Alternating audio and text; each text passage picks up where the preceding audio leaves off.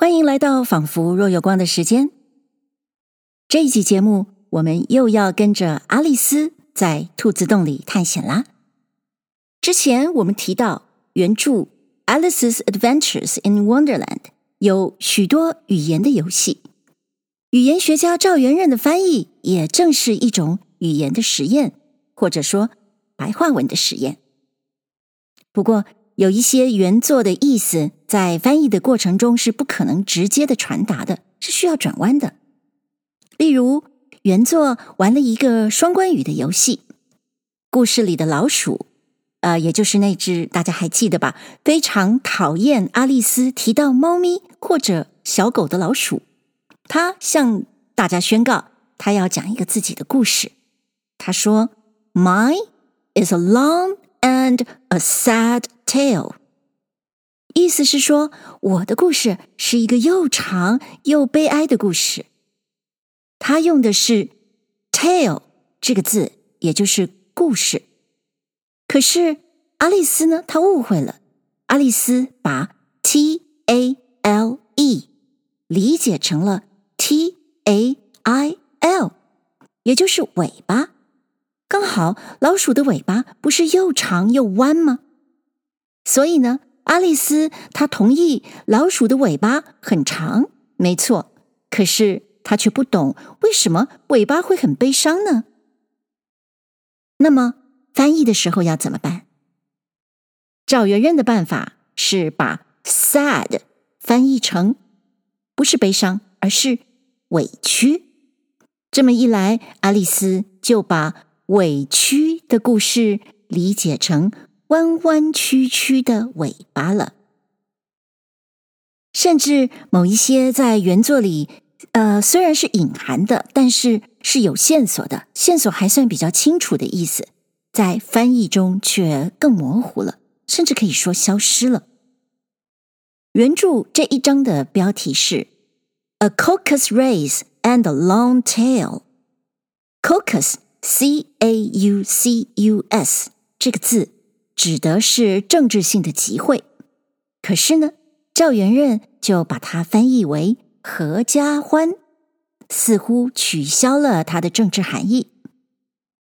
故事里的这场赛跑，既没有起点，也没有终点，完全没有运动规则可言，最后还人人有奖，完全是一场令人傻眼的闹剧。说这是 caucus。读者就很容易联想到一群根本不合格的政治人物，号称义士，其实根本胡说八道，还能把他们得到的民脂民膏生吞活剥，连渣渣都不留下来。这就是一种挺明显的政治的讽刺。但如果说合家欢呢，那么这个政治的指涉就很不明显了。虽然如此。合家欢还是点到了人人有奖、皆大欢喜的那个意思。这段故事的政治讽刺的意思还不止于此。例如，那只鸵鸵鸟就是不会飞的 Dodo，D-O-D-O。全世界只有摩里西斯岛上有这种鸟。摩里西斯当时就是十九世纪了，是英国的殖民地。所以，这只有殖民地口音的鸵鸵鸟就被那只英国正统老鹰讥笑了，叫这鸵鸵鸟说：“你说英文吧。”可悲的是，现实中的兜兜鸟就是在摩里西斯被西方殖民之后，被人类不断的猎杀，最终就灭绝了，让兜兜鸟的形象。永远留在人类的脑海中的，并不是什么动物标本哦，而正是《Alice's Adventures in Wonderland》这本书呢。不过，孩子们需要知道这些政治性的隐喻，才能欣赏故事吗？完全不需要，乱糟糟、没意义、不通不通、莫名的好笑，那就够了。最后必须提到，虽然我认为这是一本特别适合用声音表现的书，但还是有些地方是必须依赖视觉的。首先，书的原始的插画实在太经典了，不可不看。又例如，在这个第三章里，老鼠讲故事的时候，因为阿丽丝不是把故事 T A L E 听成了尾巴 T A I L 吗？所以呢，在阿丽丝的脑海中，就形成了一个弯弯曲曲的尾巴的图像。而不管是原著或者赵元任的翻译，都在书页上去表现了这一根用文字排列出来的长长的弯弯的尾巴。这种文字图像化的乐趣，就真的没办法用声音来传达了。但或许这就是留给听故事的人的一个工作，邀请大家一面听老鼠讲的故事，一面请你自己在脑海中画一根文字的尾巴吧。《阿丽丝漫游奇境记》，赵元任翻译。第三章：合家欢赛跑和委屈的历史。这一群聚在岸上的，真是个怪好看的聚会。湿淋淋的羽毛的些鸟，绒毛都光光的贴伏在身上的些兽，大家个个都是湿滴滴的，又不高兴又不好受的站着。现在第一个问题自然是怎么把身上弄干了，好取暖。他们大家就商议了一阵子，一会儿功夫，阿丽丝就很自自然然的同他们谈起话来了，熟的好像从小就认得他们似的。他竟同那英哥争辩了半天，辩到后来，惹得那英哥不耐烦了，他就说：“我到底是你的哥哥，我应该比你知道。可是阿丽丝要是不知道他是几岁。”再也不肯承认叫他哥哥，但是那英哥绝对不肯告诉他他自己的年纪，所以也没别的话好说了。到后来，那老鼠高声说道：“坐下来，你们大家都坐下，听我说话。我一会儿就能使得你们大家又干又暖了。”那老鼠啊，在那些动物当中，倒像是个要紧人物啊！他说了，大家就都坐下来，成一个大圈，围着那老鼠在当中。阿丽丝就很恭恭敬敬的瞅着他听，因为啊，他知道，要是不马上就干了，暖和起来，他一定会得重伤风。那老鼠做着高贵的样子，咳一声。啊哈！你们都齐备了吗？我将要给你们的东西是天下再没像这样又干又暖的了，请你们诸位静听啊，不准吵闹。威廉大将，其义军本为罗马教王所嘉许，故未久即将英格伦完全臣服。英格伦彼时。本缺乏领袖，近年来频遭国内剑窜与服外邻侵略之乱，亦已成习惯。埃德温与摩尔卡尔及迈尔西亚与纳斯生伯利亚之伯爵。那英哥啊，听到这里叫了一声：“啊！”身上。又打了一个冷战。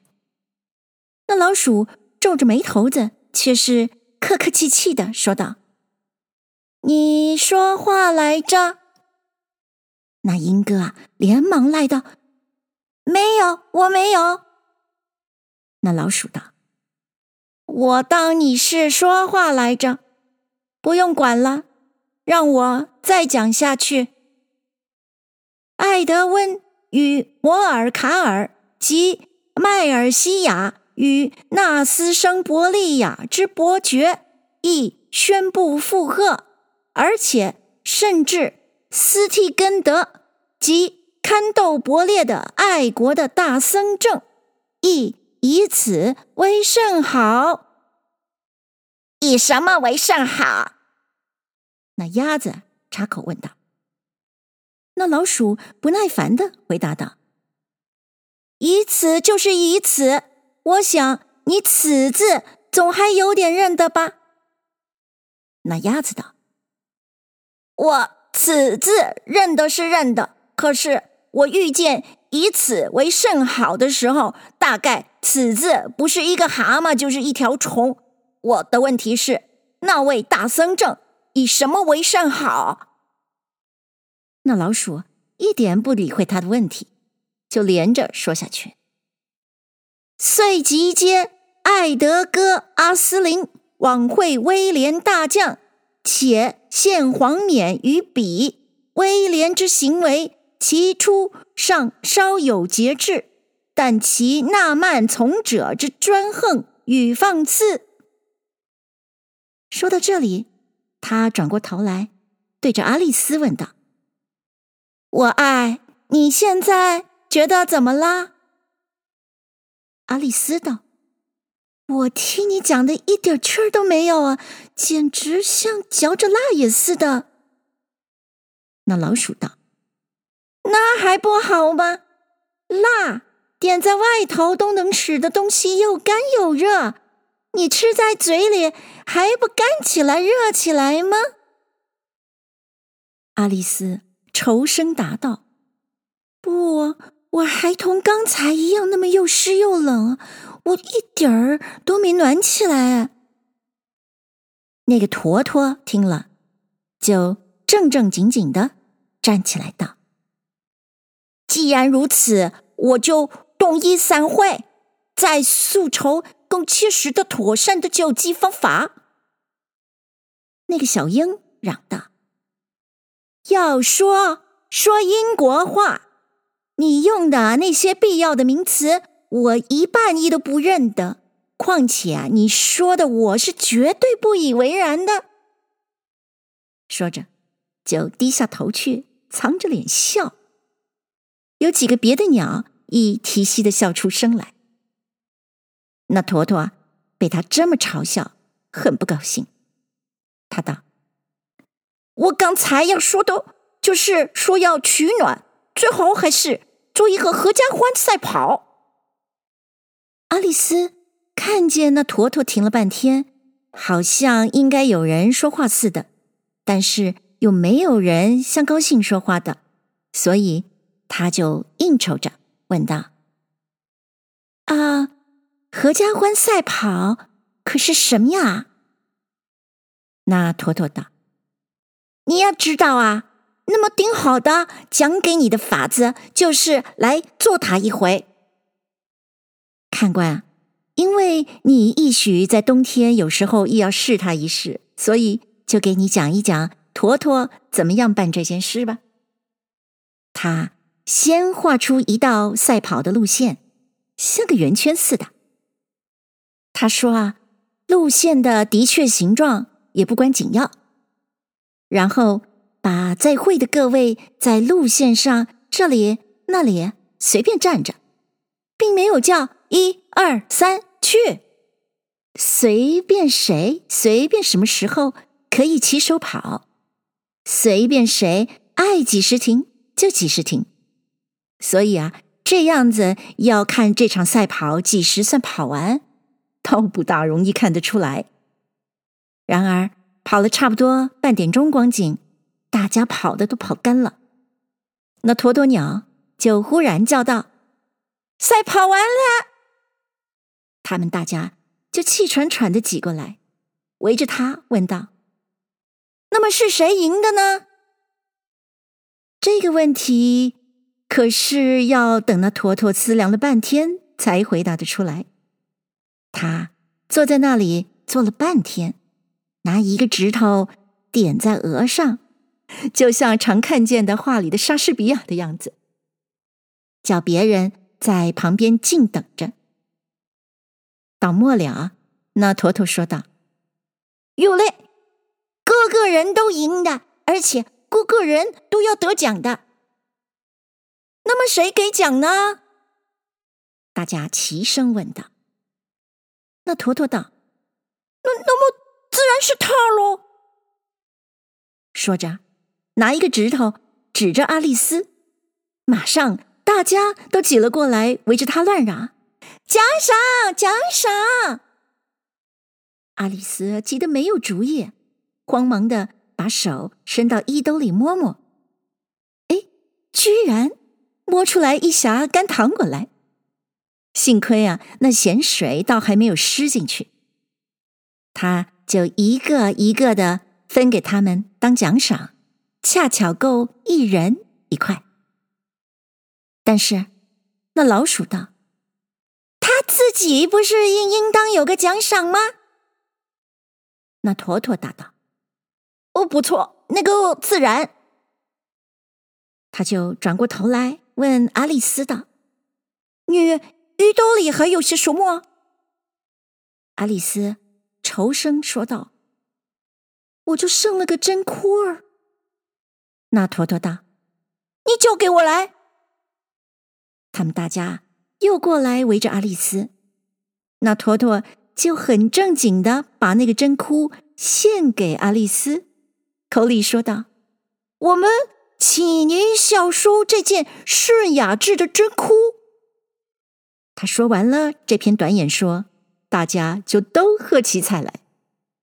阿丽丝觉得这事儿实在不通的可笑，可是他们大家的样子都是那么正经啊，所以他也不敢笑出来。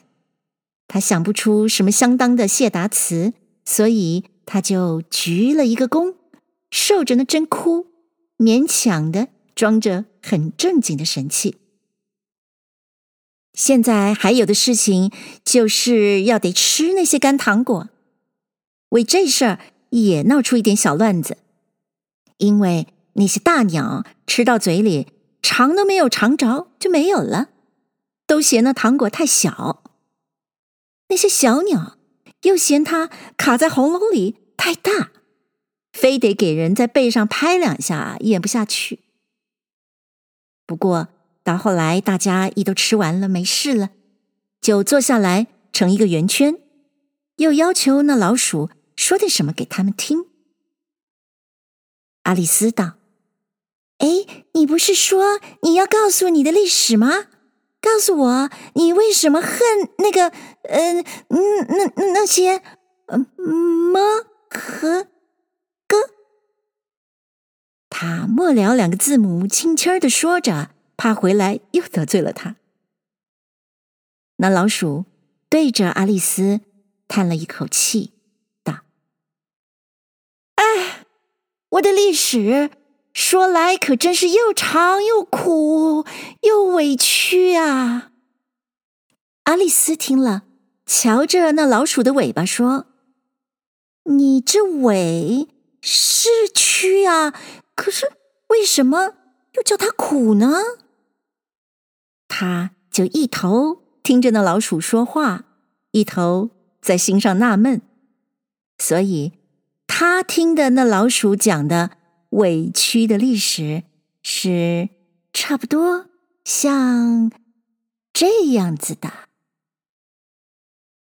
会儿狗在帽子里头戴着个耗子，狗说：“你别匆忙，咱们上上公堂。我不承认你赖，谁不知道你坏？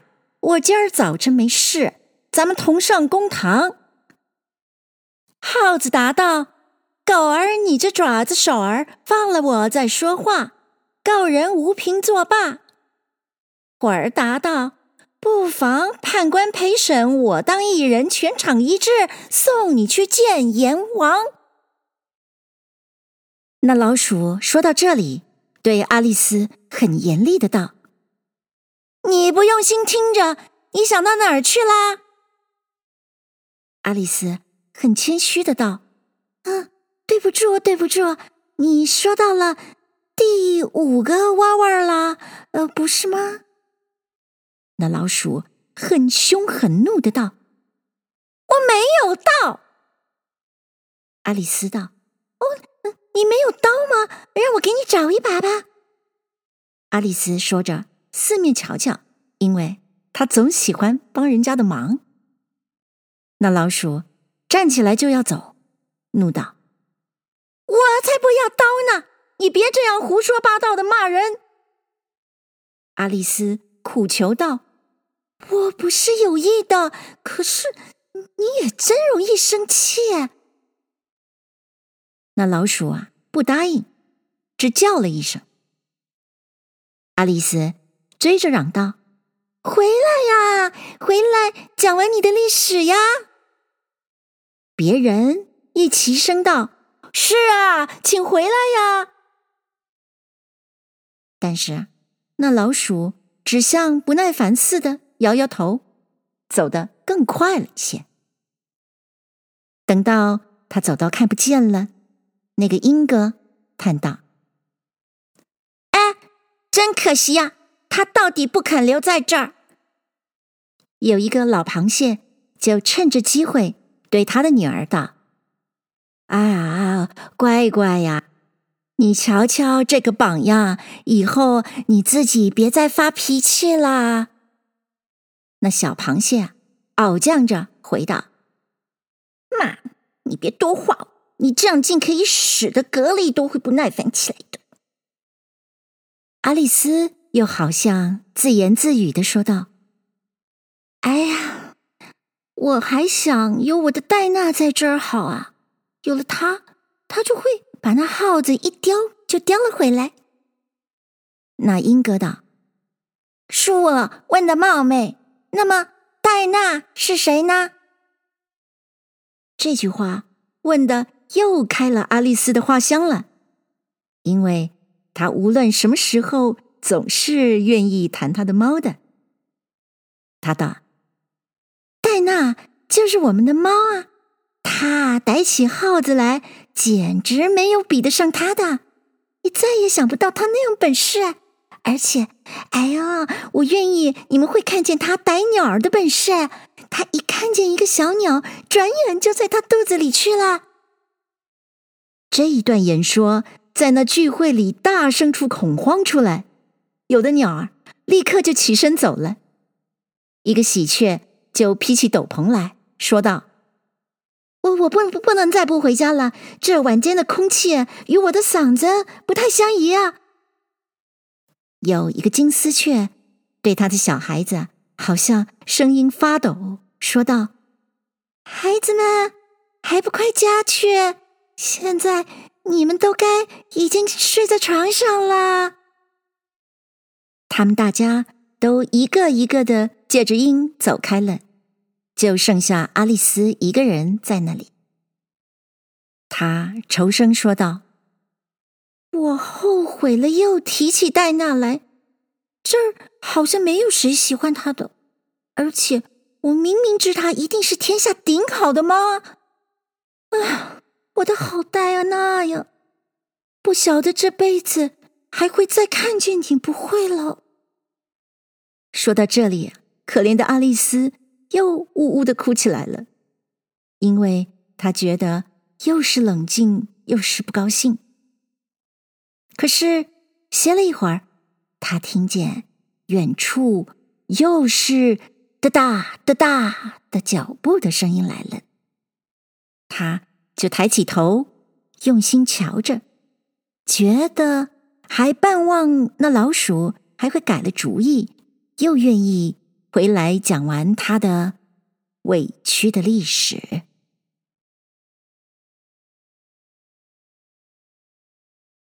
谢谢您收听这一集的《仿佛若有光》。